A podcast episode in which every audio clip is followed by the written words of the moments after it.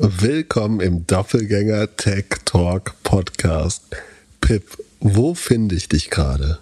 Du äh, findest mich gerade äh, mitten der Wüste war die Rum. Ähm, ich bin, ich muss ein bisschen leise reden, weil in, in dem, ich habe mich eigentlich gefreut, dass ich relativ gute Akustik haben müsste, weil ich in einem komplett mit Teppichen ausgehangenen äh, Beduinenzelt bin.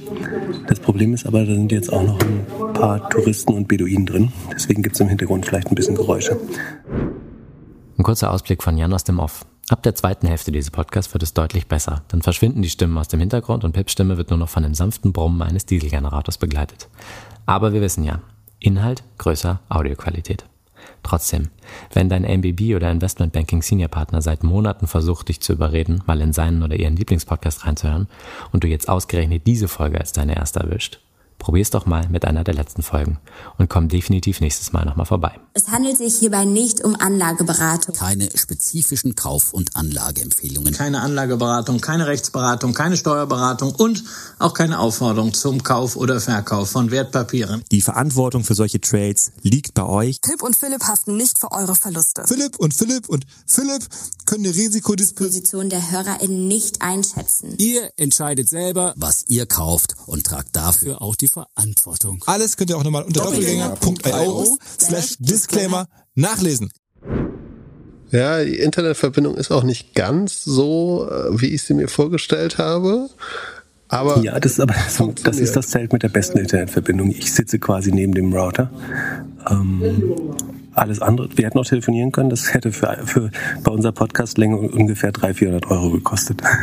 Gut, das investieren wir lieber in die, in die äh, Hoodies. Da gibt's schon ein kleines Update. Äh, alle, die 500 Euro und mehr gespendet haben, sollen eigentlich jetzt eine E-Mail bekommen haben von Missionline und äh, können sich eintragen in eine Liste und dann kriegen wir alle schön die Adressen und die Hoodie-Größen. Man kann sich auch einen Zipper ausleihen.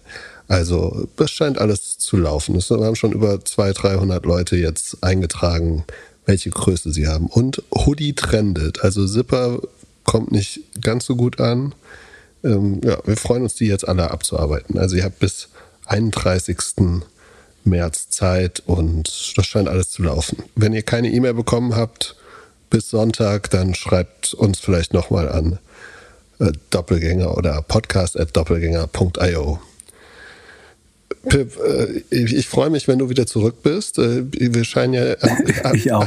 Also ich muss noch dazu sagen, Philipp Glückner hat mich, also als das, das Zoom-Video gerade aufging, wurde ich äh, von Herzen ausgelacht, weil ich ich sitze hier, glaube ich, in sechs Schichtsekunde. Ich habe ein Unterhemd, ein Longsleeve, ein Turtleneck, darüber eine Weste, darüber ein Hoodie und darüber ein Windbreaker an, weil ungefähr acht Grad, gefühlte vier Grad äh, wegen des Windes äh, in, in der Wüste sind.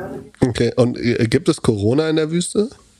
Hm, nicht, dass wir es glauben. Ähm, offiziell haben 16 Prozent der jordanischen Bevölkerung äh, das bekommen, aber dass das so statistisch zuverlässig ist, ist zu bezweifeln, weil, weil das Gesundheitssystem ist einigermaßen gut, aber wahrscheinlich nicht so gut, das äh, zu, zu stemmen, zumal die meisten Leute überhaupt nicht zum Arzt äh, fahren würden, wahrscheinlich.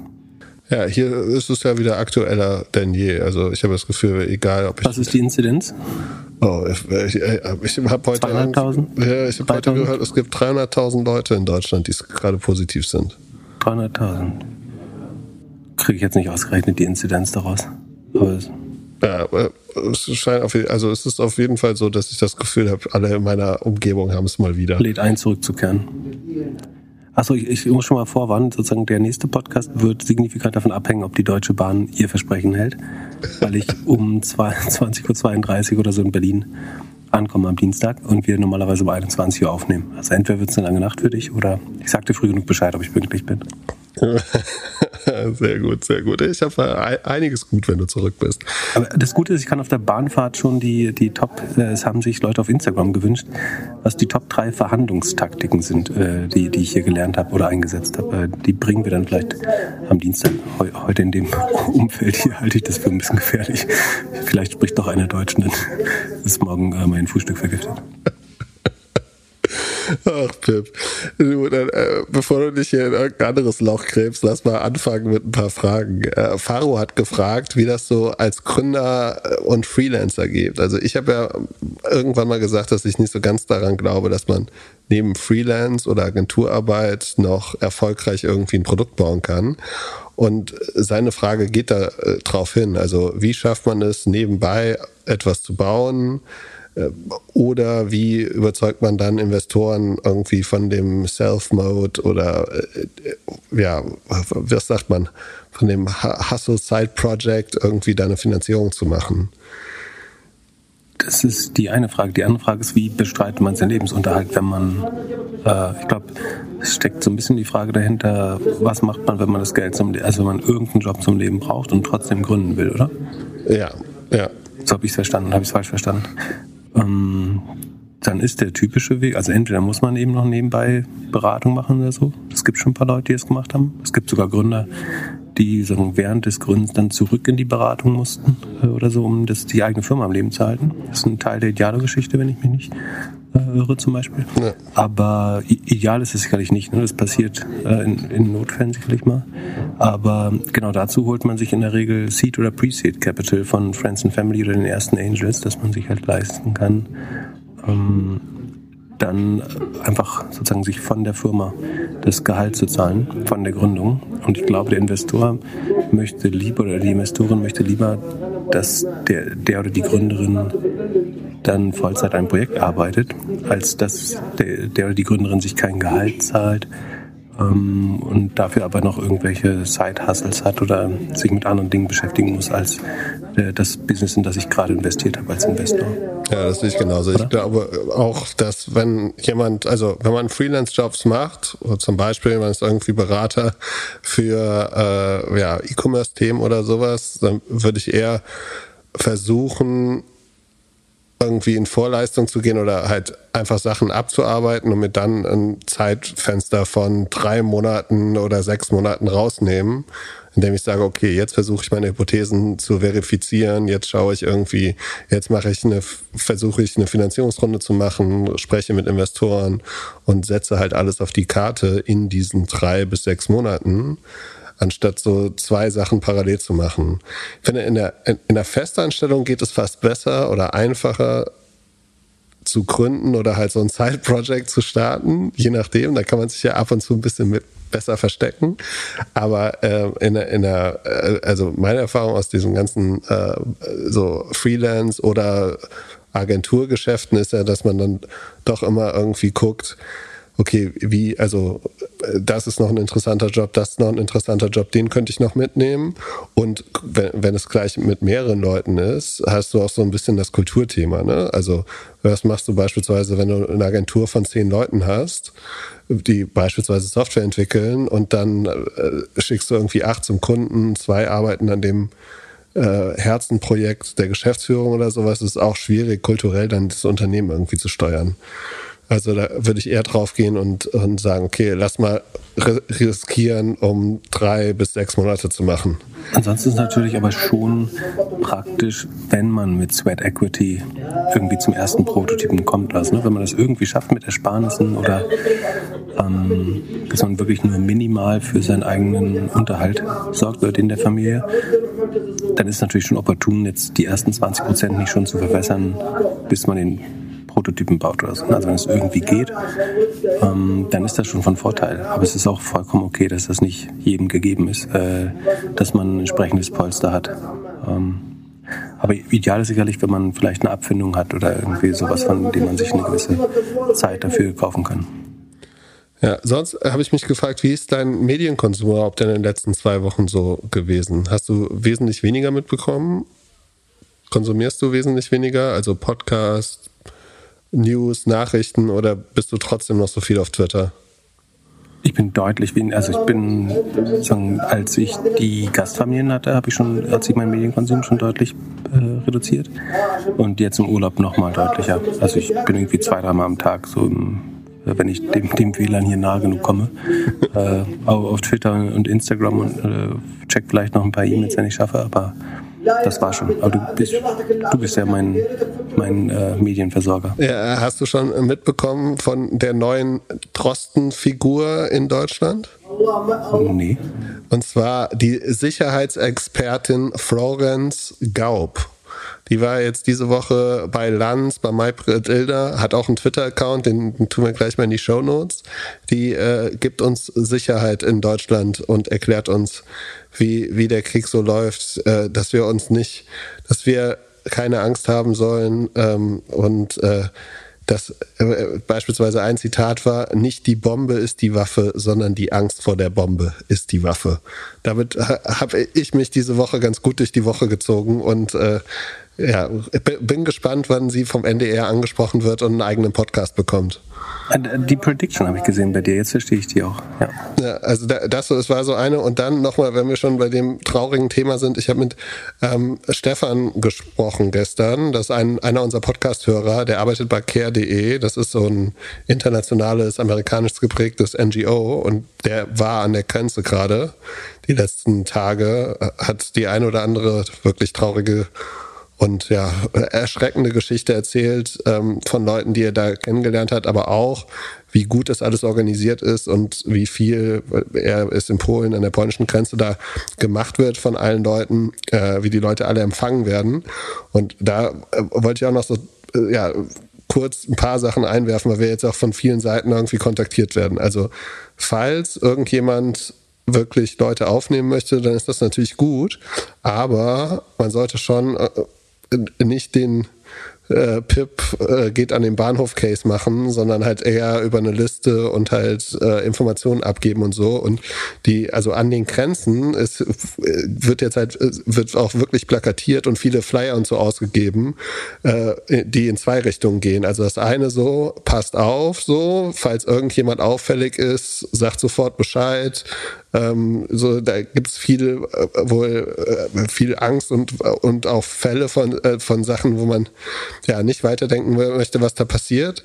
Ähm, Menschenhandel, so, meinst du? Genau. Dass jemand hingeht und sagt, gib mir schon mal die Pässe und steigt in diesen Vortransit und dann kommt man in den dunklen Raum. Ja, ja ähm, äh, und dann auch, äh, das fand ich jetzt eher ein bisschen amüsant so, äh, es gibt beispielsweise, hat er mir einen Flyer gezeigt von England, die halt dann so werben, wie super, also dass man nicht nach Europa Europa kommen sollte, sondern doch eher nach England und dass man da sechs Monate Healthcare und so bekommt und, äh, und äh, ja, äh, dass da richtig geworben wird. Da habe ich aber Widersprüchliches gehört. Also, dass sie offiziell bis zu 100.000 aufnehmen wollen, aber entweder eine harte Tür machen und trotzdem und auswählen. Also viele Leute, von denen ich gehört habe, die wurden relativ äh, schnell von der Botschaft abgewiesen. Ja, äh, also entweder braucht man Verwandte im Land oder eine sehr, sehr gute Ausbildung, glaube ich. Und die Leute hätten ja mehr oder weniger auch vorher schon nach England gefunden. Ja, und und dann noch äh, zwei Punkte. Äh, das eine ist, äh, als Privatperson an die Grenze fahren sollte man vermeiden. Also auf, am besten Fall nicht machen, weil man eigentlich nur Stau produziert für die Leute, die sich auskennen. Und wir wurden ja auch angeschrieben, wie es mit Sachspenden ist, ob wir irgendwie teilen könnten, dass jemand zum Beispiel in München Sachspenden oder sowas gibt. Auch davor hat er eigentlich abgeraten. Also er meinte so, das Beste, was jeder machen kann, ist ein bisschen Research zu machen, welche NGO man unterstützen möchte und dort Geld hinsenden ähm, weil die alle, äh, die sind alle vor Ort, die wissen eigentlich immer, was gebraucht wird und äh, es kann halt sein, dass heute irgendwie äh, ja ähm, irgendein Produkt gebraucht wird, was morgen nicht mehr gebraucht wird. So, ähm, also vielleicht ja, äh, das wollte ich auch einfach nochmal teilen, dass äh, wenn man was helfen will, spendet, schaut, wie mir irgendwie wie ihr das unterstützen könnt, aber es muss vielleicht nicht äh, so viel Eigeninitiative ge gemacht werden, wie wie wir am Anfang vielleicht verkündet haben. So, ähm, und ja, also Geschichten gibt es halt noch und näher, so von Leuten, die sich im Schrank verstecken, während äh, jemand durchs Haus geht und alles. Also das möchte man alles nicht teilen und halt die ganzen getrennten Familien und so weiter. Das äh, ja, war schon wirklich crazy. Und ja, Stefan verteilt auch, also äh, hat auch so ein bisschen darüber getwittert, das tun wir vielleicht auch nochmal in die Show Notes. Sonst äh, für mich äh, eins der Highlights der Woche. Google und Spotify machen Druck auf Apple. Hast du das mitbekommen? Dass äh, äh, im Play Store wird jetzt Dual Billing, also zweifaches äh, äh, Bezahlen erlaubt. Und mit Spotify fängt man an und äh, gibt so eigentlich ein bisschen Druck an Apple, dass das auch passieren soll.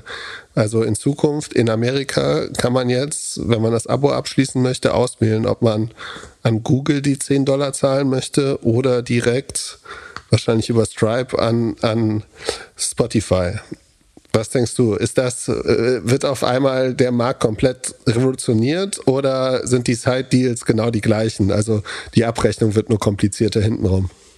Es könnte sein, sozusagen, dass es so gegen Apple gerichtet ist. Es könnte sein, dass sie wissen, dass sie den Deal eventuell eh verlieren, früher oder später. Oder dass sie sich sogar aktiv verbunden haben äh, gegen Apple. Dürften die so eine Absprache machen, dass sie sagen, wir, wir beide, also es hört sich so ein bisschen an, wie wenn mehrere Konzerne sich absprechen, wie teuer jetzt die Autos werden. Ja, schwer. Ähm, ich glaub, würde sagen, in dem, bin geneigt zu sagen, in dem Fall vielleicht schon. Aber so richtig verstehe ich die, aber ich verstehe die äh, Spotify Payment Logik sowieso nicht. Ich verstehe auch nicht diese ganzen Kickback Deals, äh, die die Kreditkarten und Kryptobetreiber zu haben, dass du 100% Rabatt bekommst, wenn du deine Kreditkarte einsetzt und N26 macht das auch, glaube ich. Spotify hat irgendeinen Trick mit den, äh, mit den, mit den Abrechnungen, den ich noch nicht verstanden habe. Zahlen Sie den Künstlern vielleicht weniger, wenn Sie Discounts geben? Also dieses, manchmal gibt es ja bei Marktplätzen so das Gefühl, du hast das, äh, du denkst, der Marktplatz macht was Gutes, aber es geht auf Kosten von den Anbietern. Nee, theoretisch, man, man müsste ja ganz gut sehen, ob das in Anspruch genommen wird, weil dann müsste Spotify ja sofort ähm, ein paar Prozent mehr äh, Umsatz machen damit weil sie ja die, die, den Share sparen von des App Stores. Hm. Ich frage mich auch, warum die das öffentlich announcen. Ich glaube schon, dass es irgendwie so ein bisschen äh, Druck ist. Aber andererseits will Google ja bestimmt auch keine Präzedenz setzen, dass jetzt alle kommen und sagen, wir zahlen nicht mehr die, die Play Store-Gebühren. Verstehe ich nicht hundertprozentig den Deal, ehrlich gesagt. Ja, ich, ich glaube, es wird hintenrum genau das Gleiche sein. Also die werden vielleicht einfach den Payment also es wird wahrscheinlich 2% günstiger sein, weil sie Payment Processing nicht mehr haben, aber sonst ist es mehr oder minder dasselbe. Und äh, für Spotify, selbst wenn es der gleiche Preis wäre, würde es ja für Spotify wahrscheinlich trotzdem mehr Sinn haben, weil sie dann den, also das Payment Gate haben, die Adresse und also nochmal mehr Daten vom Kunden. Glaube, ja, ich glaube, es tut sich nicht viel, es ist eher ein bisschen PR. Und wenn wir schon bei Apple sind, äh, hier äh, Scott Galloway äh, hatte ja eine ganz gute Woche jetzt. Äh, sein, sein, wie nennt er es, Rundle, also Subscription von Apple wurde jetzt announced oder ist geleakt ab Ende des Jahres. Kann man wohl ein iPhone einfach als Subscription kaufen und äh, kriegt dann vielleicht noch irgendwie Apple TV und ein bisschen Medien oder so Sachen dazu. Ist das jetzt besser oder schlechter für die Umwelt? Das habe ich mich auch gefragt. Ne? Also einerseits motivierst du Leute, das Gerät früher zu tauschen dadurch.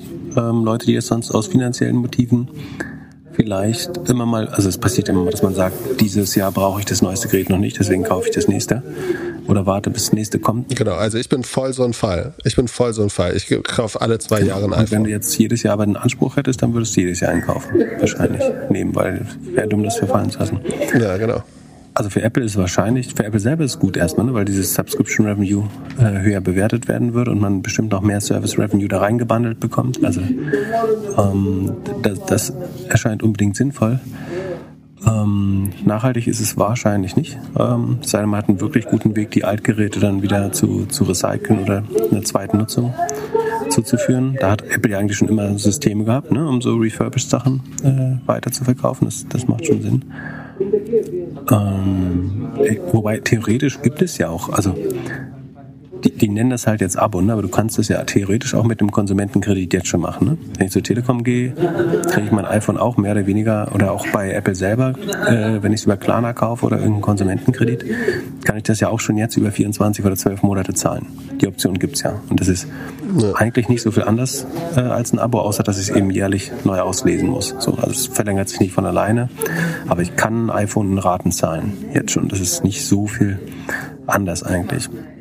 Das heißt, die, die sich Sorgen machen sollten, sind vielleicht so die, die Mittelsmänner, die sie damit rauscutten. Also der Handel, also es ist wahrscheinlich ein Anreiz, direkt bei, Hand, bei Apple zu kaufen, noch mehr als und nicht mehr bei irgendwie Gravis, Mediamarkt oder sonst wo. Dann die Telcos, also die irgendwie Tele Telekom, Vodafone werden wahrscheinlich weniger Apples, äh, Apple-Geräte dadurch direkt verkaufen. Ähm, und vielleicht auch die, die Konsumentenkreditvergeber, weil was Apple dann nicht braucht, ist, glaube ich, ein Finanzdienstleister dafür. Eigentlich ist das vermutlich der beste Weg, ihre 200 Milliarden Cash zu verzinsen, dass sie nämlich ihr eigener Finanzdienstleister werden. Das heißt, ähm, sie geben den Kunden selber diesen Kredit und kriegen damit wahrscheinlich die beste Rendite auf ihre 200 Milliarden, die irgendwo auf dem Grand Caymans rumliegen. Ähm, mehr als von jeder Bank. Ich meine, sie könnten noch weiterhin ins Aktienrückkaufprogramm stecken, aber eigentlich wäre das total schlau, wenn sie Finanzdienstleister werden, glaube ich. Es müsste eigentlich die Eigenkapitalrendite Rendite steigern, wenn dieses Geld nicht mehr nutzlos rumliegt irgendwo, weil das senkt eigentlich nur die Gesamtrendite. Wenn sie das jetzt noch sozusagen in Financial Service umwandeln und damit die Konsumentenkredite rausgeben und dieses Abo, also du musst das ja vorfinanzieren, das Abo, ne? Weil du baust ein Gerät, das kostet ungefähr drei Monate äh, des Abos das, und dann verdienst du neun Monate obendrauf, schätze ich mal. Und das vorzufinanzieren hat einen gewissen Finanzierungsbedarf, was man normalerweise immer mit fremdem Geld machen würde, um die eigene Bilanz nicht zu belasten. Da Apple aber nichts mehr hat als Geld äh, gerade, ähm, ist es vielleicht total schlau, das so zu machen für die. Diese, diese 200 Milliarden äh, einzusetzen, um sein eigen, seine eigene, die, die Apple Bank zu werden. Und wer weiß, ob die nicht eine, eine weitere super profitable Geschäftseinheit von, von Apple wird. Und müsste Apple dann nicht neben der Apple Bank auch noch der Apple Mobilfunkanbieter werden? Oder lohnt sich das, ist da keine Marge drauf, lohnt sich das nicht, die rauszucutten? Oder ist es international viel zu schwierig, um das abzudecken? Ja, du bräuchtest halt Operations in jedem Land, dann oder in den größten Ländern. Sie, sie könnten so ein Reseller werden, sowas wie, obwohl die 1 und 1 hat ja auch ein, mehr und mehr ein eigenes Netz, aber das, wenn ich es richtig in Erinnerung habe, aber ähm, ich glaube nicht, dass sie eigene Funkmasten aufstellen so werden. Blau.de zum Beispiel. Genau. Also eigene Funkmasten werden sie nicht aufstehen, aber einen eigenen Tarif zu machen, würde auch total Sinn machen eigentlich. Und vor allen Dingen könnten sie, sie könnten viele Calls über Wireless machen ähm, glaube ich, macht, könnte auch sinnvoll sein, klar. Und das Service Revenue. Also die, die Telefonanbieter in Amerika müssten das doch sofort merken. Wobei oder ich glaube, die, die, ich glaub, die Marge wäre uninteressant beim. Ich glaube, Telcos haben eine deutlich niedrige Marge als Apple. Also ja, da bleibt, glaube ich, nicht so viel übrig. Aber also ich, ich frage mich gerade, wie viele Leute haben, haben einen Premium Telekom Account zum Beispiel, also Vertrag in Deutschland, um das iPhone zu oder generell ein Premium Contract, um ein iPhone jedes Jahr oder alle zwei Jahre neu zu haben. So sind das 50 Prozent? Also und der, der Deal, der ist ja eigentlich, also der wird ja nicht mehr vergleichbar gut sein. Das, äh, ja, da äh, könnte ich mir schon vorstellen, dass sich da irgendwie ein bisschen was bewegt oder bewegt hat sogar schon. Sonst, äh, wenn wir noch bei Podcasts sind, hier, Apple ist ja äh, der Erfinder des Podcasts ein bisschen. Äh, HubSpot, hier unser CMM-Liebling, hat äh, einen HubSpot Creator ausgerufen und konzentriert sich jetzt aufs Podcaster, vor allem junge Podcaster oder neue Podcaster und möchte denen ein bisschen Reichweite geben. Ich äh, fand das sehr interessant, weil ähm, es gibt ja, äh, äh Hörer wissen es wissen, es gibt einen, einen Podcast, My First Million, von diesem äh, Hustle.co Gründer Sam Parr, der das an HubSpot verkauft hat, wohl für 28 Millionen oder sowas und die den Podcast dann voll äh, nochmal größer gemacht haben. Und der hatte irgendwann mal getwittert, man könnte mir eine Million geben und ich würde nicht wissen, wie ich einen Podcast erfolgreich mache. Und äh, parallel auf der Landingpage kam es jetzt so ein bisschen so, hey, wir sind die, die Podcast Growth Experten. Äh, wir äh, kommen zu uns und wir helfen uns. Ist es äh, wirklich eine Hilfe für junge Podcasts oder ist es einfach ein günstiger Weg für HubSpot, ein, äh, ja, ein Content Play zu machen oder günstig CRMs zu kaufen? Der, der Marketing Guy sagt, we're, we're very excited to bring these new creators on board and to support them with our market leading insights as they build their, their shows. Weiß nicht, welche Market leading insights. Äh, so, ich ich habe auf jeden Fall ein Market leading insight von uns. Also, wenn man über Politik oder Krieg redet, verliert man Hörer oder Hörerinnen. Oder Reiseberichte. ja. ähm, das, kann, das kann auch noch andere Gründe haben, glaube ich. Ähm, mein Insight ist, dass sie, sie haben ja, also sie locken die Kreatoren damit, dass sie sagen, die Industry wächst, die Podcast-Industrie wächst mit einer KGA von 16 Prozent äh, gerade laut Statista und die HubSpot äh, Podcast-Netzwerk, das Netzwerk ist äh, annualized mit 167 Prozent gewachsen. Wie lange gibt's ähm, Shanpuri und Sempar schon? Drei Jahre vielleicht. Ja, maximal. Und seit sie unterzeichnet haben, also wahrscheinlich ist das auf ein Jahr gerechnet. Also sie haben, seit sie da sind, sich verdreifacht. Das jetzt mit der Gesamtpodcast-Industrie, die nur sech, in Anführungsstrichen nur 16 Prozent wächst, zu vergleichen, ist ein bisschen unfair, äh, glaube ich. Oder nach der gleichen Logik könnten wir sagen, äh, das Doppelgänger-Netzwerk äh, wächst um 500 Prozent annualized gerade, weil es ja. im letzten Jahr äh, das geschafft hat, ist so ein bisschen Augenwischerei, glaube ich. Was ich mich frage, ist, ja? Ich, also man muss schon sagen, die machen einen super Podcast, die haben auch richtig Gas gegeben und sie sind schon sich immer wieder am überlegen, was sie machen können. Ne? Also experimentieren noch mehr mit uns, arbeiten auch mit richtig Redaktion und Vorbereitung. Nochmal, also die machen das schon sehr professionell. Und was du natürlich hast, also das ist ja nichts Neues, das ist ja normal eigentlich, dass bei jedem Podcast-Netzwerk, ne? du kriegst so eine gewisse erste Hörerschaft. Ne? Also wenn wir jetzt, wenn, wenn, wenn Jan from the Off jetzt irgendwie einen Podcast machen würde mit irgendjemand und wir würden vor jedem Doppelgänger-Podcast sagen, so hier, Jan äh, the Off macht jetzt hier seinen Podcast, äh, dann würde das ja schon Leute zu ihm spülen und, und immer wieder so ein bisschen Hörer hinkriegen. Äh, ich, ich verstehe das macht nicht, ja warum. Acast und jedes andere äh, Podcast-Netzwerk auch und OMR und äh, Audioboom und alle. Genau, ich verstehe halt nicht, warum sie das jetzt nochmal gesplittet haben. Also wo die, wo die Strategie ist zwischen dem Podcast-Network und diesen Creators und wie sie das irgendwie aufspielen wollen. Oder versuchen sie, HubSpot noch mehr auf Creator zu setzen, also unter dem Claim so, was früher Startups waren, sind jetzt Creators und wir müssen irgendwie unser Produkt da noch ein bisschen hinspielen. Das war das Erste, was ich gedacht habe, als ich die Überschrift gesehen habe. Und es ist ja offiziell so eine Art äh Creator Network Accelerator. Ne? Also es gibt so diese Stufen Seed, CSA, BC, wo du immer mehr sagen, Beihilfe bekommst. Und da frage ich mich, bra brauchen Podcast Creator finanzielle Hilfe? Ist das, was du als am nötigsten brauchst? Also würde uns jetzt jemand eine Million geben, könnten wir die sinnvoll einsetzen, um mehr Reichweite zu schaffen? Mhm. Oder bessere Qualität? Nee. Also, aber ich, auf der anderen Seite, wenn man sich links und rechts umschaut, äh, gibt es ja schon Podcasts mit ähnlicher Reichweite, die irgendwie richtig Manpower dahinter haben. So, also ich glaube, du kannst relativ schnell, wie in jedem Produkt oder bei jedem Thema, zu groß denken und sagen so, okay, ich brauche irgendwie zwei Journalisten oder Redakteure, ich brauche irgendwie Postproduktion, ich brauche dies und das, ich mache irgendwie noch ein bisschen Social und zack hast du da sechs Leute sitzen.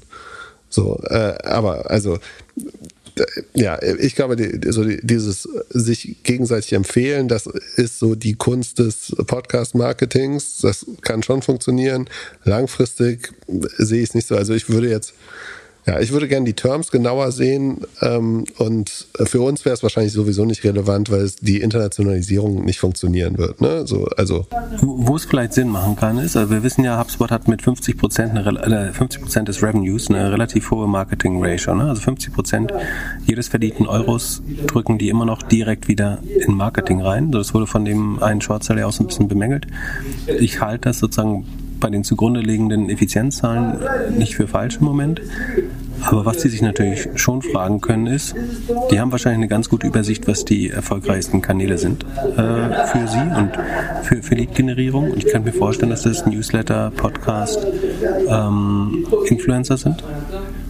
Und wenn, wenn man sich dann sagt, irgendwie ähm, statt weiterhin 30 bis 40 die, weiterhin die 30, 40 Prozent Operating Margin von Google, Facebook, Agenturen, Podcast-Netzwerken zu bezahlen. Ähm, und insgesamt wahrscheinlich ein 50% Efficiency Loss da, dazu durch die, durch die Mittelsmänner haben, dann bauen wir uns doch ein eigenes Podcast-Netzwerk Netzwerk mit eigentlich 100% Targeting auf Unternehmer äh, auf. Und dann, wir haben sofort 50% Effizienz gewonnen, weil die alle Mittelsmänner rausgeschnitten sind. Und ähm, sie wissen, welche Kampagnen funktionieren, sie wissen, welche Themen funktionieren. Und vielleicht ist es einfach nur ein Marketing-Effizienz-Play. Und dann würde es insofern natürlich noch Sinn machen, dass dieser Accelerator wahrscheinlich weniger Geld kostet, als sich den nächsten Joe Rogan oder so zu kaufen. Was hast du gesagt, haben, hat äh, My First Million bekommen? 38?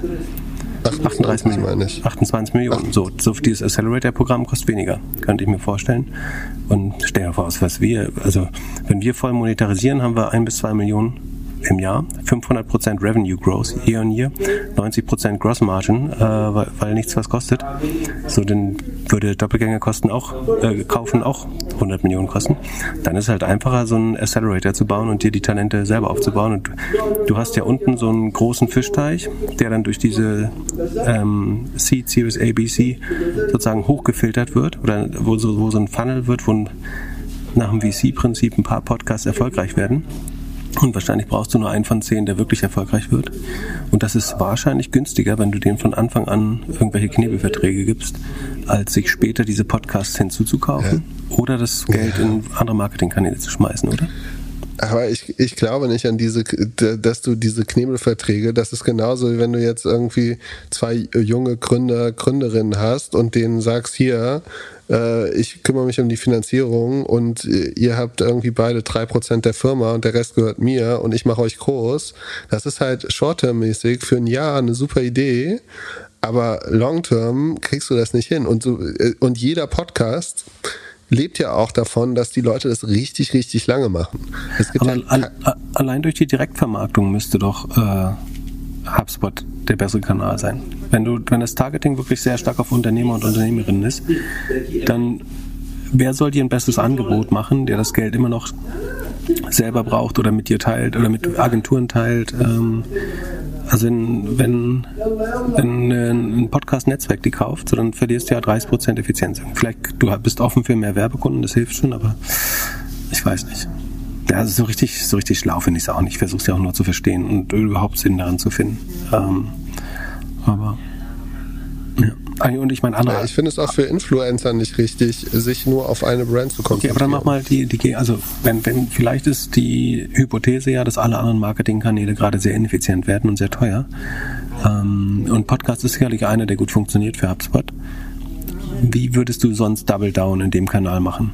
Ähm, ich würde wirklich effizient Podcast-Werbung machen und ich würde Podcastern ein Tool geben, wie sie HubSpot vernünftig nutzen. Und halt so Deals machen. Also äh, nicht Media for Equity, sondern HubSpot for Equity. Oder, oder für, also sozusagen hier nutzt das Produkt und du kriegst Geld dafür und äh, mach Werbung und da auf mehrere setzen. Es ist ja schon auch eine unterschiedliche Wirksamkeit, ob äh, Scott Galloway gelangweilt äh, oder mit Carter so einen Post-Roll nach dem Podcast einliest oder ob du halt einen super authentischen Podcast hast, der co-branded ist von HubSpot und der wirklich sehr, sehr nah an Hands-on-Themen für Unternehmer und Unternehmerinnen ist, oder? Genau, aber das hast du nicht, wenn du so zwei Vögel für 28 Millionen kaufst, die eigentlich nur am Überlegen sind, wie sie aus ihrem Knebelvertrag wieder rauskommen. Und also so richtig, richtig krass motiviert wirkt das auch alles nicht. Und äh, dann würde ich eher immer irgendwie äh, sechs Monate Deals machen mit verschiedenen Podcastern und halt sagen so, hey, ich helfe dir, deine Audience auf Du kleines auf Sales Bitch. ja. aber ist das so? Also du gehst halt ist hin eine Hure, sagst, aber eine teure Hure. okay, wir, wir, haken das Thema ab. Wir, wir haben verstanden, was du sagen wolltest, glaube ich. Dann nochmal, äh, lass uns mal kurz ein trauriges Thema machen. Ich habe diese Woche das erste Mal gehört, dass Umsätze einbrechen. Also du, äh, ich habe letzte Woche habe ich hier, hier unsere Predictions abgetippt. Äh, vielen Dank für die Leute, die mich, die mir die Rechtschreibfehler nochmal korrigiert haben. Ähm, und da hast du ja gesagt, es wird ein schweres Jahr für E-Commerce. Und ich glaube, jetzt wird es ein richtig schweres Jahr für E-Commerce. Also egal wo, ich habe jetzt äh, fünf Leute gefragt oder von fünf Leuten Antworten bekommen. Nee, sogar mehr. Hier in der Community hatte ich auch noch gefragt und ein paar DMs bekommen. Alle seit Kriegsbeginn weniger Umsatz, wesentlich weniger als erwartet. Und was jetzt passiert ist, wahrscheinlich werden alle nochmal schön den Marketinghahn aufdrehen, um die Ziele zu erreichen Oder? Was passiert? Also jetzt ist äh, Angst vor Inflation, vor Krieg, vor Spritpreisen und auf einmal wird links und rechts weniger gekauft. Ja, ich habe in einem anderen Podcast diese Woche ähm, die E-Commerce-Gran Jochen Krisch und Alex Graf äh, gehört, die weiterhin äh, sehr stark an ein gutes Jahr für E-Commerce glauben. Das ist, also prinzipiell ist es auch gar nicht falsch. Ne? Ich glaube, also die für, für die Aktienkurse wird es, glaube ich, schwer. Für E-Commerce natürlich nicht. Der bleibt weiter auf dem Vormarsch. Die, die Frage ist, betrifft das, was du sagst, nur E-Commerce oder betrifft das nicht den gesamten Konsum und Handel gerade? Weil kürzlich, ich habe gesehen, du hast John Maynard Kane auf Twitter äh, sogar ähm, zitiert für den Zusammen Zusammenhang. Was hat er nochmal gesagt? mitzuhalten. Ich versuche mit, mit dir mitzuhalten. Um, ähm, in a war, we must move back from the age of plenty to the age of scarcity. Also, kannst dich davon, kannst, kannst schön sagen, hier die nächsten, nächsten 10, 20 Jahre ist alles Verzicht. Vielleicht ist, vielleicht ist jetzt diese ganze äh, politische äh, Scheiße hier der, der Weg, wie wir dann doch die Welt noch retten indem wir weniger konsumieren. Ich glaube, das, das wird passieren. Und dann haben wir halt das Problem, dass wir dann Stagflation bekommen. Nämlich trotz, trotzdem Inflation durch die Energiepreise ähm, und ausbleibendes Wirtschaftswachstum. Das wird jetzt gerade nochmal sehr viel wahrscheinlicher. Und zwar also ich glaube, es gibt zwei, mindestens zwei gute Erklärungen für das, was du sagst. Also einerseits glaube ich, dass der Medienkonsum halt sehr stark ansteigt und du, du shoppst vielleicht nicht, wenn du einfach nur vom Fernseher hängst oder auf Twitter. Ähm, das betrifft aber die breite Öffentlichkeit vielleicht gar nicht so sehr. Ähm, und wichtiger ist vielleicht, heute ist so ein Update des Consumer Confidence Index, also nicht der Consumer Price, sondern Consumer Confidence oder Verbrauchervertrauen nennt man es auf Deutsch, ähm, in der Eurozone rausgekommen. Und im März, der noch nicht abgeschlossen ist, geht man davon aus, dass der auf das tiefste Level seit Mai 2020, also den Corona-Höhepunkt oder den größter, dem Höhepunkt der Corona-Angst ähm, gefallen ist mit minus 12,9 Prozent. Und der, also der ähm, Consumer Confidence Index, der Verbrauchervertrauen misst letztlich, also die, die Frage, die man stellt, ist, glaube ich, sind Sie zuversichtlich äh, mit Bezug auf Ihre zukünftige finanzielle Situation? Und minus 12,9 heißt, der lag vorher bei minus, bei minus 8 Prozent ungefähr in den Vormonaten, war schon immer langsam am Sinken, aber jetzt ist er nochmal deutlich runtergerutscht um 4 Prozentpunkte. Und letztlich heißt es, dass Leute Angst haben, dass sich ihre finanzielle Situation verschlechtert und dass sie weniger Geld ausgeben können in Zukunft. Und der Grund ist, glaube ich, das ist letztlich die Tankstelle und die Gas- und Ölrechnung, die man bekommt und die vielleicht auch die allgemeine Inflation. Und natürlich ist klar, dass man äh, gerade wenn man haushalten muss, und das betrifft ja nun mal die meisten Haushalte, dass man dann Abstriche beim privaten Konsum oder beim Discretionary Spending, also den Sachen, die man beeinflussen kann. Also meine Gas- und Ölrechnung, mein Benzinpreis, glauben die meisten Menschen ja, dass sie den nicht oder nur bedingt be beeinflussen können. Ähm, und also wie viel Benzin man tankt. Ähm, und alles, was übrig bleibt, was man noch frei entscheiden kann, das ist eben das Discretionary Spending oder das, ja, das was man zur Verfügung hat, verfügbare Einkommen. Und ähm, dass das gerade zurückgehalten wird und eben nicht in E-Commerce geht und dass man sich irgendwie nicht das neue iPhone gerade kauft vielleicht oder nicht sein Laptop erneuert oder doch nicht das neue Auto schon kauft, ähm, ist wahrscheinlich nachvollziehbar. Und ich glaube, also das, was du jetzt anekdotisch beschreibst aus, äh, aus dem Bekanntenkreis oder aus dem sagen, Flurfunk des, des E-Commerces, äh, drückt sich letztlich da schon statistisch aus, dass die Leute sagen, wir glauben, uns geht's in der Zukunft oder in den nächsten Monaten finanziell schlechter. Deswegen hält man das Geld zusammen und macht keine unnötigen Ausgaben. Das scheint ein relativ klarer Zusammenhang Zusammenhang sein. Und das heißt dann eben, dass 2021 nochmal schlechter für den E-Commerce, aber auch für den gesamten Handel wird. Wahrscheinlich für alles, was FMCG, CPG, Elektronik, Handel, vielleicht auch Fashion, wahrscheinlich Fashion ist.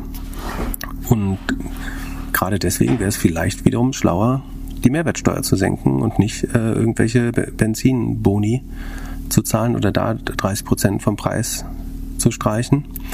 Problem ist, natürlich das Benzin eben eins der preissensibelsten, beziehungsweise eigentlich ist es, hat es keine echte Preiselastizität. Man, man tankt trotzdem, egal was es kostet, aber man sieht den Preis halt immer sehr direkt und irgendwie bei jedem Stammtisch wird zuerst der Benzinpreis ähm, ähm, diskutiert und die Wahrnehmung ist halt sehr hoch und das drückt dann, glaube ich, sehr stark äh, direkt auf die, auf die Laune, die Energiepreise. Und das ist eben eine Ausgabe, der keiner entgehen kann. Und deswegen betrifft's alle Leute, aber die, die ärmeren Haushalte überdurchschnittlich, ähm, weil es gemessen am Einkommen natürlich ein höherer Anteil ist äh, bei denen. Und das, ja, das sollte auf jeden, also der, den, der übrig bleibende Konsum sollte darunter leiden. Und deswegen bleibe ich mal bei, bei meiner These und bin sozusagen noch konfidenter, was die angeht.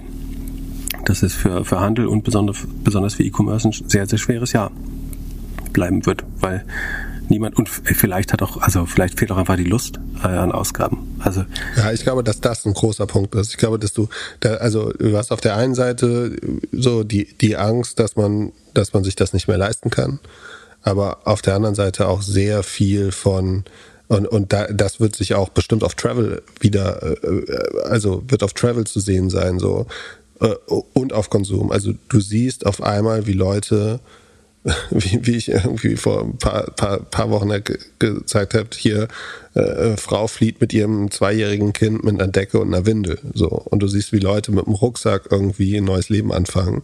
Und dann fragst du dich zwei, dreimal, brauche ich wirklich jetzt dieses Konsumgut oder brauche ich es nicht?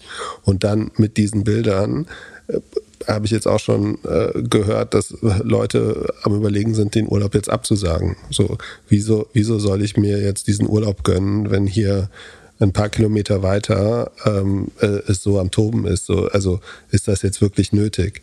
Ähm, Ein persönliches Learning ist auch spätestens, wenn du direkten oder einigermaßen direkten Kontakt äh, mit Flüchtenden hast, ähm, merkst du ganz schnell, wie unsinnig die, die letzten 20 Dinge sind, die du gekauft hast, im Vergleich zu was wirklich, also eine, eine der Gründe, warum die Menschen nach so wenig fragen und um so wenig bitten, ist eben dieses, der, der Flüchtende hat nur einen Wunsch und so, die sagen halt immer, so ist safe, das reicht hier. Also hier ist es safe, das reicht. Alles andere, also mhm. Grundnahrungsmittel und safe, das ist gerade die Nummer eins Prio und alle anderen ähm, kommen dann gar nicht zum Zuge. Und das überträgt sich, glaube ich, so ein bisschen auf den, den Rest der Bevölkerung auch. Also ähm, überrascht bin ich nicht, aber ich habe noch nicht viel davon gehört, ehrlich gesagt, außer das, das Update des ähm, also du hattest mir das ja zugeschoben, das Thema vorher. Dann dachte ich, das müsste man ja im Verbrauchervertrauen eigentlich validieren können. Und das gab es aber nur für, für Februar. Da ist es noch relativ äh, leicht zurückgegangen und jetzt im März aber dann doch wird es wahrscheinlich relativ drastisch sinken. Und damit ist es dann eigentlich schon fast bewiesen und einigermaßen transparent, glaube ich. Ja, ich habe von einem Shopbetreiber auch gehört, dass es irgendwie seit einer Woche wieder ein bisschen besser ist.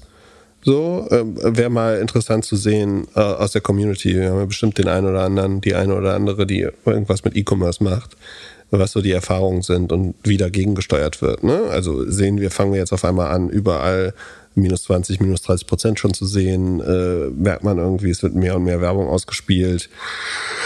Oder macht man sich einfach fürs Weihnachtsgeschäft wieder äh, dingfest so? Oder äh, vielleicht war es auch einfach, also in Hamburg waren die letzten drei Wochen super Wetter, vielleicht war es auch einfach immer nur das Wetter, was bei E-Commerce immer die Ausrede Nummer eins ist. Äh, ist, äh, ist zu viel Sonnenschein, zu wenig Umsatz. Wie ist das Wetter denn gerade in Deutschland? Ich habe gehört, es ist, wärmer als hier in fucking Jordanien, in, in meinem schönen Winter-Sommerurlaub. Ja, ja also, äh, genau. Es ist eigentlich seit drei Wochen Top-Wetter. Ich äh, habe schon von verschiedenen Leuten, die dann doch Urlaub gemacht haben oder mal woanders sind, äh, gehört, dass es eigentlich hier gerade besser ist. Äh, wo, was nicht besser ist, ist äh, Instacart. Sie haben irgendwie auch recht viel News gehört. Ich habe zwei News von dem bekommen. Du bist ja so ein äh, Delivery-Experte.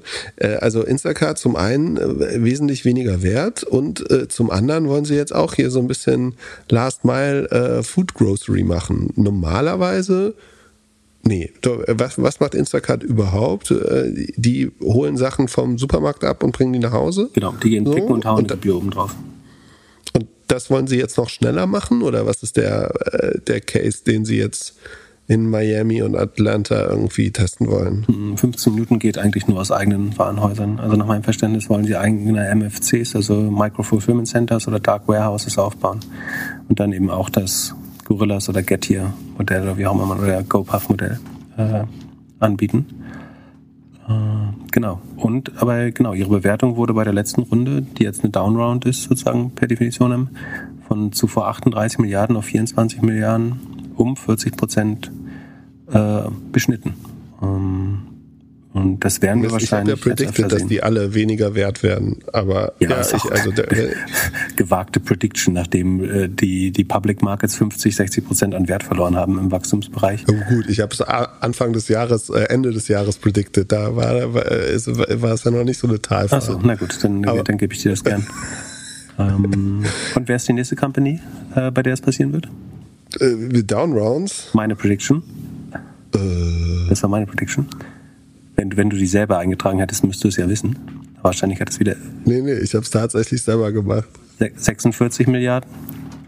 Ach so, Klarna. Ja gut, das, ist- das la- laberst du ja schon seit irgendwie drei, drei Jahren runter, dass die irgendwie abgestraft werden. Das ist ja... Wie geht's überhaupt auf Firm? Wann haben die immer wieder äh, hier ähm, Earnings? Das, äh, Ich glaube, die haben auch ein verschobenes Jahr oder waren ganz früh dran, eins von beiden. Ähm, genau. ich guck mal kurz. Das, da, ja, klar, Firm äh, oder Klarna. Ja, auf jeden Fall. Also Instacart sagt, sie leiden unter der Volatilität äh, am, an den Finanzmärkten. Also das ist letztlich, dass sich jetzt eben die schlechteren Bewertungen vom Public Markt, also der den börsennotierten Unternehmen, auf den privaten Markt, also die Pre-IPO-Unternehmen, die Wachstums- äh, und Startup-Grown-up-Firmen übertragen und dann müssen natürlich sich, müssen da auch die Bewertungen angepasst werden. So, man kann das immer ein bisschen rausschieben mit irgendwelchen Bridge-Runden ähm, oder in dem, ja, hauptsächlich mit, mit Bridge-Runden und irgendwelchen Convertibles. Aber bei der, bei dem Kapitalbedarf, den Instacart hat, ist es wahrscheinlich relativ schwer. Und Krass, Also- ey, ich guck gerade, die, äh, die Aktie war 164 Dollar im 1. November noch, letzten Jahres. Jetzt sind sie bei 41. Boah, alter Falter. ja, war, glaube ich, auch ein äh, Short-Kandidat. Wie auch immer. Und ich meine, ist, es stellen ja viele in Frage, ob das Delivery-Modell, sagen das 15-Minuten-Modell funktionieren kann, das Quick-Commerce-Modell. Aber ich glaube nicht, dass das Instacart-Modell besser ist. Also ich glaube im Zweifel überlegt GoPuff. GoPuff ist 15 Milliarden wert, also sie sind jetzt relativ nah aneinander. GoPuff 15 und äh, Instacart 24. Ich glaube, Ende des Jahres ist GoPuff mehr wert als Instacart. Äh, würde ich behaupten. Weil ich meine, Instacart hat einen großen Vorteil, ne, dass sie ein fast endloses Sortiment haben, weil sie aus jedem Supermarkt das rausholen können, quasi. Ähm, aber von, von der Bequemlichkeit, Convenience, ist es, glaube ich, un unterlegen, das Modell. Und je besser GoPuff wird, desto weniger, oder, oder die anderen Konkurrenten, desto weniger brauchst du eigentlich das Instacart-Modell, würde ich behaupten. Und dieser, dieser Aufschlag auf jede Lieferung ist halt irgendwie nicht so wirklich skalierbar, finde ich. Alter, ich sehe gerade von einem Bekannten auf Twitter, der postet eine Werbung von Facebook, also ein Screenshot von Pe- Facebook auf eine App die, und die App heißt Dritte Weltkriegssimulation. Da ist so eine Karte von Europa drauf. Dass man so eine App bewerben darf, Ja, war nie aktueller. Wahnsinn. So, jetzt mache ich so schlechte Laune. Ich versuche mich hier schon extra von News fernzuhalten. Was haben wir noch, noch für, für schöne Dates? Ich habe gehört, äh, bei Uber darf man, kann man jetzt in New York auch Taxis bestellen. Da wäre meine Frage, ob die jetzt MyTaxi endlich mal kaufen. Ähm, also auf einmal macht Uber, also äh, hier der Travis, der Gründer von Uber, der muss da muss irgendwie gedacht haben, er, er wird verarscht oder so. Das äh, hat er immer dagegen gehalten. Und eigentlich wollten sie die, die äh, ja, äh, ja, das Anti, Anti-Taxi machen. Und die Frage ist, haben die Aber Taxis jetzt- dann Taxipreise oder Uberpreise? Taxipreise. Und die Sicher? sind dann wiederum so wie UberX, meine ich, ja.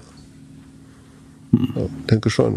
Es hört sich für mich eher so an, dass sie, also dass sie entweder Druck von der Stadt bekommen haben, dass sie es machen müssen, oder dass sie einfach ein komplettes Angebotproblem jetzt haben.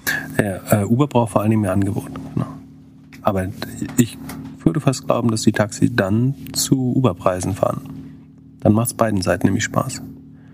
Und aber und der das Problem ist aber der Verbraucher oder die Verbraucherin hat dann nicht mehr den Vorteil, dass sie, wenn Uber Search Pricing hat, ein Taxi nehmen können. Was dann ja eventuell eh nicht verfügbar wäre, aber naja. Was würdest denn du als Stadt machen? Also stell dir vor, du bist jetzt für die Taxis in Hamburg oder in Berlin zuständig. Und die Taxifahrer merken natürlich den Spritpreis und die Nachfrage und alles. Was würde, was würde der Bürgermeister Pip jetzt in Berlin machen, damit die Taxifahrer weiterhin glücklich sind? Du könntest, also, du könntest natürlich Subventionen machen und Ausnahmen, also denen Zuschuss geben, aber das, genau, das halte ich ja für falsch eigentlich. Das heißt, du kannst nur, und andererseits den Tarif zu erhöhen, ist total blöd, weil es schwer wieder zurückzunehmen ist. Und obwohl, langfristig musst du davon ausgehen, dass der Benzinpreis vielleicht nicht so hoch bleibt, äh, mittelfristig nochmal sinkt, aber langfristig höher geht. Wahrscheinlich ist ein guter Zeitpunkt für eine Tariferhöhung. Anders, anders geht's kaum, oder? Aber Tariferhöhung bedeutet ja einfach weniger, dass weniger gefahren wird. Also wenn das Taxometer auf einmal 25 statt 20 Euro ist, dann überlegt man sich vielleicht doch, ob man jetzt den Taxi, das Taxi nimmt oder nicht. Und es gibt ja genug äh, andere Angebote. Wenn, wenn ich die Taxi, Taxigenossenschaft frage, würden die sagen, wir wollen lieber keine Tariferhöhung? Das glaube ich nicht. Also sie wollen lieber Geld vom Staat, klar, würde ich auch machen. Aber ähm, ich weiß nicht, ob man Meinst du nicht, sie wollen äh, günstigere Preise?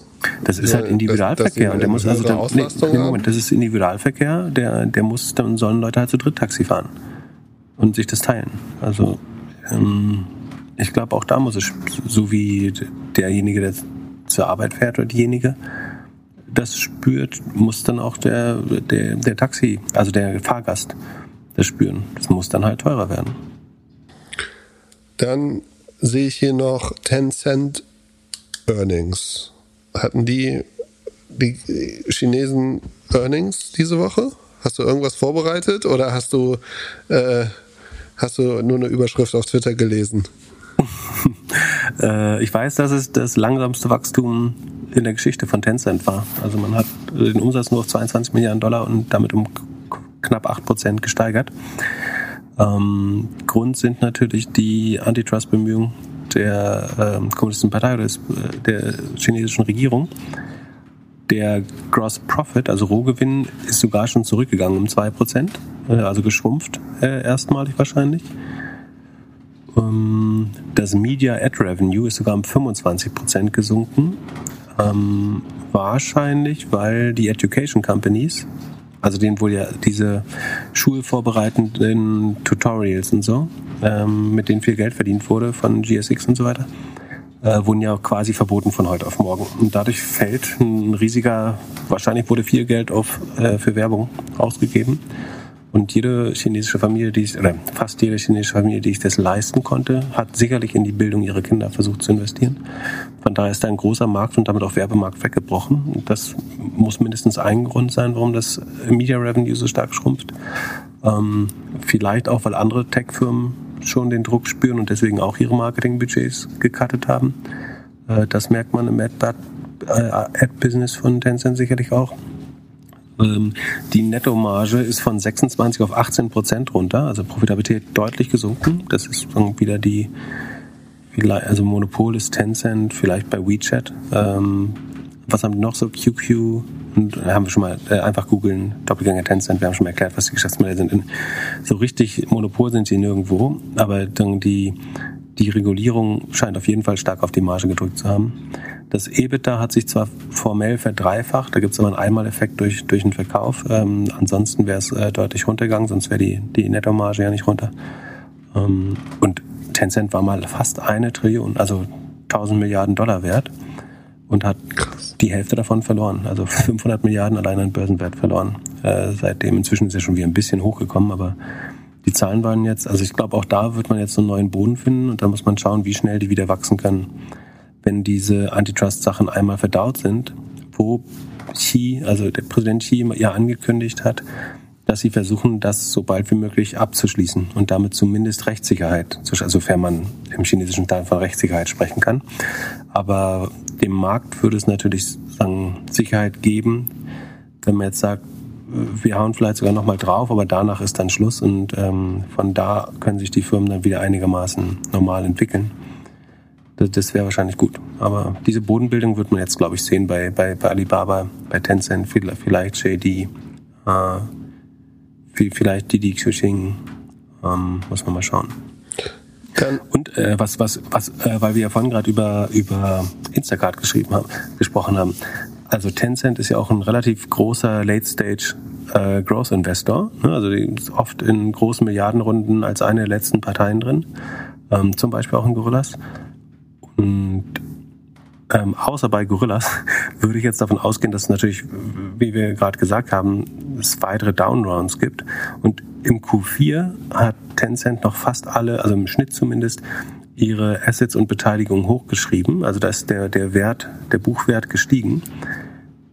In den nächsten Quartalen könnte es natürlich, wenn jetzt da Downrounds in dem Portfolio geraced werden, ähm, auch nochmal zur Abschreibung kommen beim äh, beim Vermögen, weil die, die Beteiligung an den Grown-Ups und Unicorns eventuell weniger wert werden äh, bei Tencent, weil sie eben relativ spät äh, in die, genau den Runden drin waren.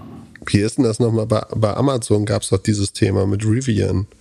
Wenn ich mir jetzt Rivian angucke, hier die Autohersteller, von bei denen Amazon investiert ist, die sind jetzt hier minus 55 Prozent year to date. Ja, das sollte ein Sonderverlust werden dann äh, beim, also es ist, ist im, im bereinigten Ergebnis dann vielleicht nicht mehr drin, aber im operativen Ergebnis ist es pro forma, glaube ich, drin. Rivian bin ich übrigens short, läuft gut bisher. Sehr gut. Sehr gut. Ja. Äh, dann, aber genau, das ist so wie dieses Amazon-Ergebnis damals äh, das hatten wir ja besprochen, ne, dass es einmalig sehr positiv war und dass äh, die Börse da ein bisschen zu gut drauf reagiert hat. Ähm, und genauso wird es jetzt äh, sehr stark enttäuschen, wahrscheinlich. Ähm, Wer sind noch so Player, die sehr viele Beteiligungen haben? Eigentlich doch alle, oder? Also Google hat doch mit Google Ventures auch irgendwie viele Beteiligungen oder sind das, ist das alles zu klein? Ja, im, Ver im Vergleich zum im Vergleich zum Geschäft, äh, zum operativen Geschäft ist es bei Google relativ klein. Ähm, Amazon macht viel diese Beteiligung, ähm, gerade mit Suppliern, also Firmen, die eventuell dann an Amazon verkaufen, so wie Plug Power auch zum Beispiel. Ähm, wer hat noch ein großes Venture? Ich glaube, Tencent ist schon einer der größten Softbank natürlich. Softbank, ja, Softbank natürlich. Ich würde sagen, der größte das größte Exposure zu solchen ähm, Berichtigungen hat Softbank, dann Tencent, ähm, dann vielleicht so äh, Prosus oder Adevinta, also Delivery Hero zum Teil. Die waren ja in, in vielen anderen äh, Delivery Companies investiert. Uber hat doch auch ziemlich viel. So Uber kann auch gemacht. sein, ja. Ähm, das sind, glaube ich, so die größten Corporate Late-Stage-Investoren, die mir gerade einfallen. Gibt aber bestimmt weitere. Und dann steht hier auf unserer Liste noch DMA im Oktober. Was heißt DMA? Achso, heute wurde der Digital Markets Act äh, von der äh. Äh, die, ähm, beschlossen. Wird wahrscheinlich aber erst wirksam dann im Oktober, zumindest rechnet man damit. Das ist die Gesetzesgrundlage, um große Tech-Konzerne in Europa besser zu regulieren. Also dazu fehlt das Wettbewerbsrecht gibt es bisher nicht äh, gut genug her. Und damit entscheidet man irgendwie, was marktbeherrschende oder Plattformen mit einer außergewöhnlichen Rolle oder Bedeutung oder Infrastruktur, nee, Infrastruktur mit einer außergewöhnlichen Bedeutung oder sowas. Mir fällt die Formulierung immer nicht ein, aber das kann man ja nachlesen.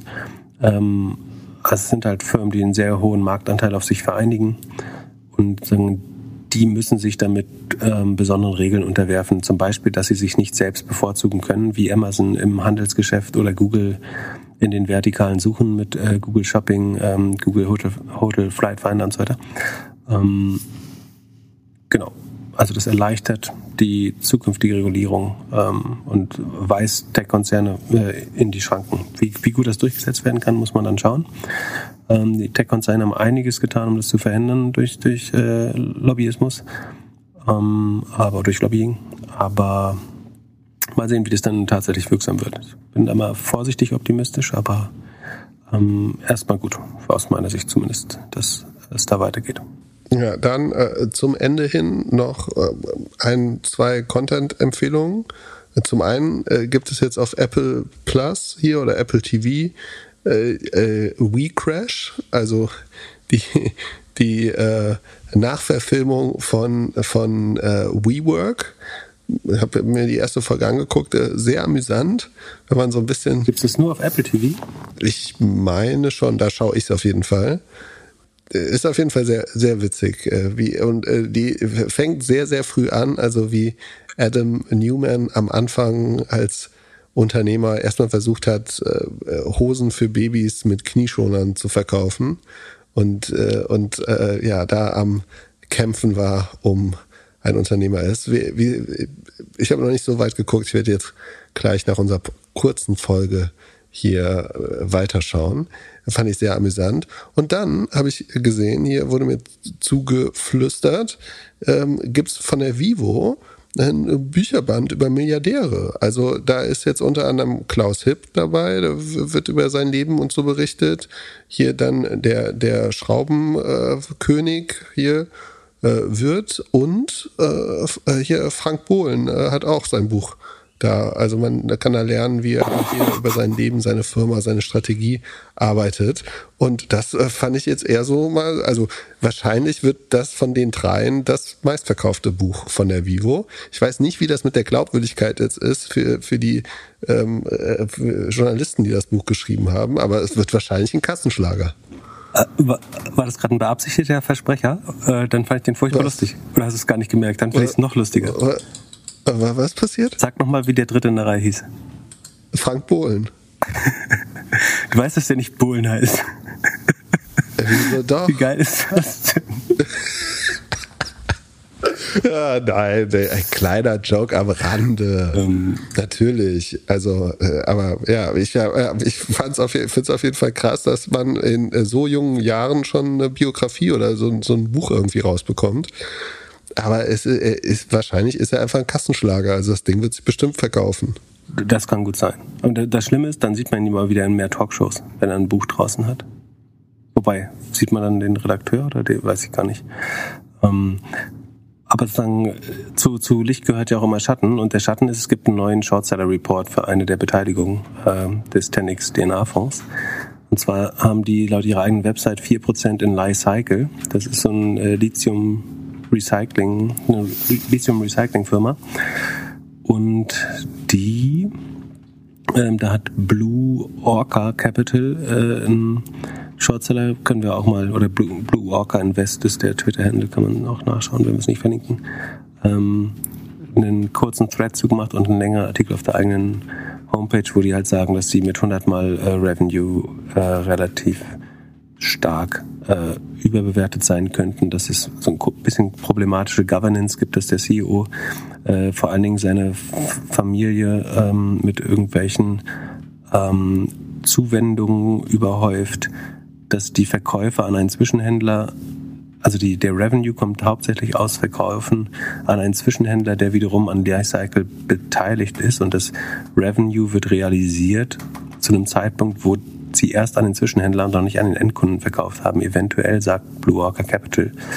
Ähm, und das betrifft 45 Prozent des, also 45 Prozent des Umsatzes entsteht durch die Hochschreibung, also Zuschreibung von Buchgewinnen auf die äh, zwischenverkauften ähm, Sachen, die noch gar nicht wirklich verkauft zu sein scheinen.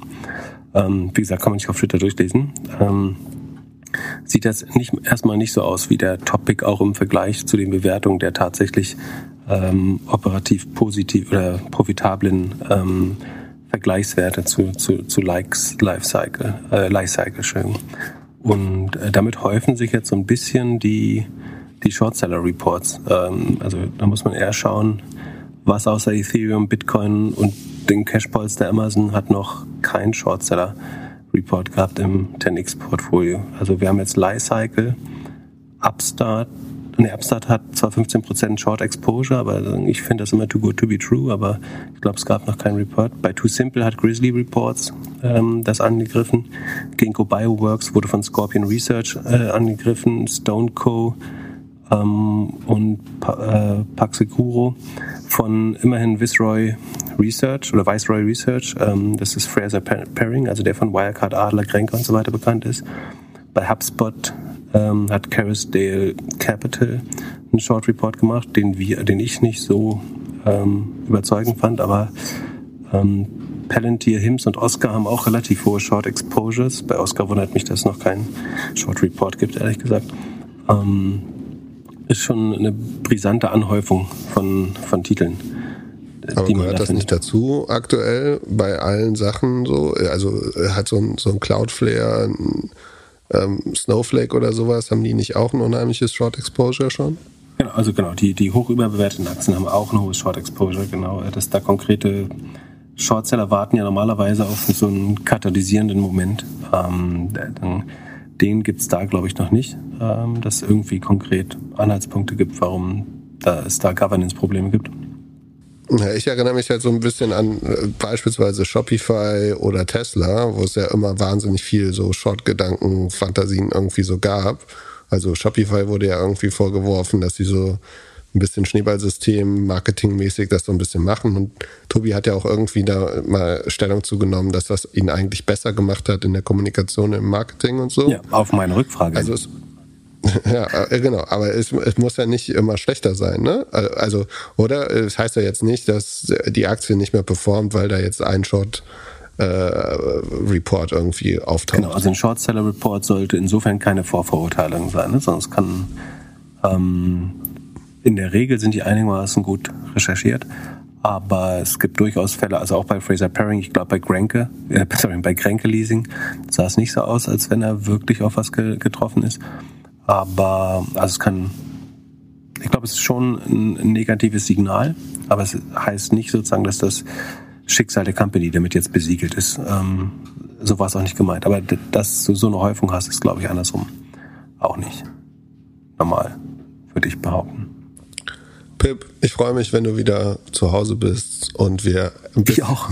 Obwohl, nee, ich, ich, äh, ich sehe mit einem Weinen und lachenden Augen natürlich hier. Es ist eigentlich ganz schön.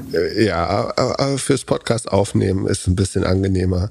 Wir müssen uns ich habe ein bisschen Hintergrund. Am Anfang hatte ich das Gefühl, inzwischen ist es leise, jetzt wird hier aufgeräumt. ähm, tut mir sehr leid, aber es, wie gesagt, it is what it is. Ja, ich wünsche euch ein schönes Wochenende. Pip, eine gute Rückreise. Wir hören oder ihr hört uns wieder am Mittwoch. Vielen Dank an alle, die gespendet haben. Alle, die mehr oder 500 Euro und mehr gespendet haben, sollten jetzt mittlerweile eine E-Mail bekommen haben. Bitte tragt kurz ein, welchen Zipper-Hoodie ihr haben wollt, in welcher Größe. Und dann können wir nächste Woche anfangen zu produzieren und zu versenden, dass ihr alle im Mai dann unseren schönen Hoodie habt und damit unseren Podcast hören könnt. Vielen Dank nochmal fürs Spenden. Bleibt stabil. Schönes Wochenende. Peace. Ciao, ciao. Peace.